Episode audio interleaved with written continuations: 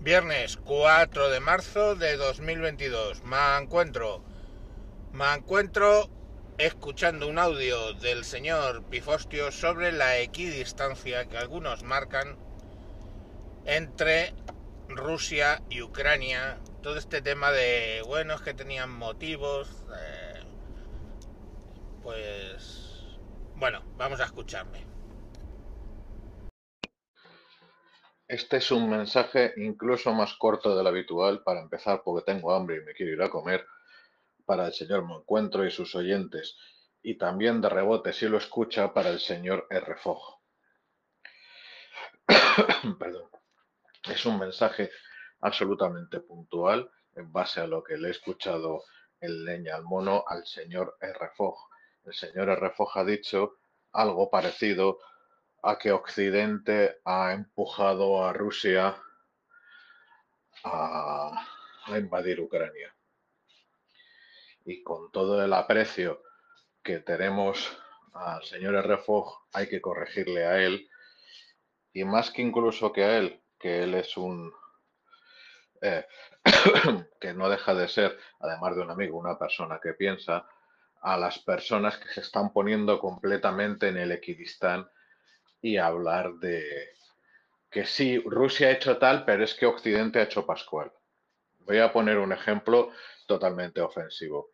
Eso es como ponerse equidistante entre agresor y agredido en violencia de cualquiera de los géneros posibles en el seno de la pareja. Hombre contra mujer, mujer contra hombre, hombre contra hombre, mujer contra mujer o peluche contra peluche, que ahora también parece que hay eso. Es muy sencillo.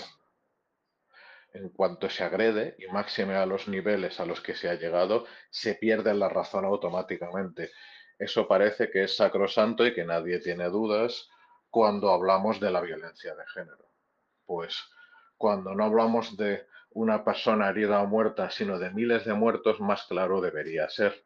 Nadie obligaba a la Federación Rusa y al gobierno encabezado por Vladimir Vladimirovich Putin para eh, rodear las fronteras de un país vecino con buena parte de su ejército, eso queda para hablar de eso en mejor ocasión, y lanzarse al ataque, destruir propiedades y sobre todo acabar con vidas de militares y de civiles. Es de todo punto injustificable. Si hay problemas o si pudiera tener alguna parte de razón, que yo soy muy escéptico al respecto, porque el problema que tenemos con el régimen de VVP y la razón es que llevan 15 años invirtiendo en hacer propaganda para que entendamos sus razones, cuando es un régimen que tira a los opositores por las ventanas o los envenena o envenena a presidentes ajenos, que ya no nos acordamos de cuando envenenaron a- y le dejaron la cara hecha un Cristo al que luego fue un presidente ucraniano, en fin que el equidistán aquí no es posible, que hay un agresor, que hay un agredido, que el agredido no había agredido al agresor, no había eh, cruzado un centímetro de sus fronteras ni pegado un tiro que llegara a territorio de la Federación Rusa y por lo tanto eh, el equidistán aquí es profundamente inmoral. No digo que ahora tengamos todos que alistarnos en la Legión extranjera ucraniana, no digo que siempre hay que tomar partido, pero de ahí a decir que unos tienen razones y otros otras es incorrecto. Porque puestos, Stalin tenía razón al hacer el holodomor, la hambruna genocida, tendría sus razones, ¿no? No, y claro que las tenía. Quería coger la, el- la comida, venderla, obtener divisas y con las divisas comprar productos en, el- en Occidente. Razones eran. Pagaron con la vida 5 millones de ucranianos, pero en fin, Lenin tenía razones. Eh, decía Tersinsky que con uno de cada diez no se puede hablar más que con las bayonetas o los fusiles, y lo hicieron y exterminaron a ese, trataron de exterminar a ese 10% de la población queriendo superar a Robespierre, si razones había. Otra cosa que las razones sean aceptables. En fin, al final no me queda tan corto como yo esperaba, pero esto es muy sencillo.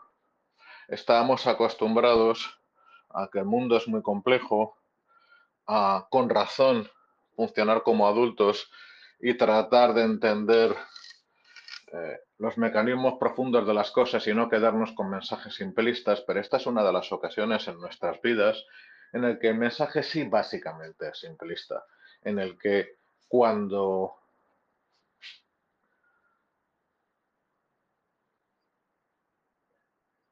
una de las partes toma ciertas acciones, y encima, además, por si fuera poco, mienten como torpes hijos de puta, como pedazos de carne. Porque siguen diciendo todavía hoy, vamos a desnazificar Ucrania. Perdón, el presidente de Ucrania es judío. El gran rabino de Ucrania ha dicho, hijos de puta, que estáis haciendo como Hitler, desnazificar eso. Es un poco complicado, ¿no? Pero sobre todo, aparte de las tonterías que dicen, cuando trataron de matar a, todo el gobierno, porque esto no iba a ser una guerra, iba a ser un ataque de decapitación, y cuando vulneran las fronteras internacionales y lanzan un ataque en masa, pues las razones que pudieran tener las pierden automática y definitivamente. En fin, nada más que eso. Señores Refog, tenga usted en cuenta esas cosas que el mundo ha cambiado y sobre todo que hay momentos en los que no todo el mundo tiene razón. Le repito, si en una situación de violencia de género o de violencia en el seno de la pareja, una de las partes pierde la razón cuando agrede físicamente a la otra, cuánto más puede ser cuando una nación agrede físicamente a la otra en estas condiciones. Un saludo a todos y hasta otra. Pues efectivamente el tema de la equidistancia entre la situación rusa y ucraniana, pues habiendo tanques en Ucrania, muertos en Ucrania, bombardeos, hoy se les ha ocurrido la feliz idea de bombardear una central nuclear y provocar un incendio. Yo creo que lo que están buscando básicamente es un dejar aquello como un solar cuando su operación quirúrgica no les ha salido. Y bueno, pues en eso en esa situación hablar de equidistancia es complicado. Eh, bueno, yo creo que hasta ahí va a ser va a ser viernes. Venga, chao.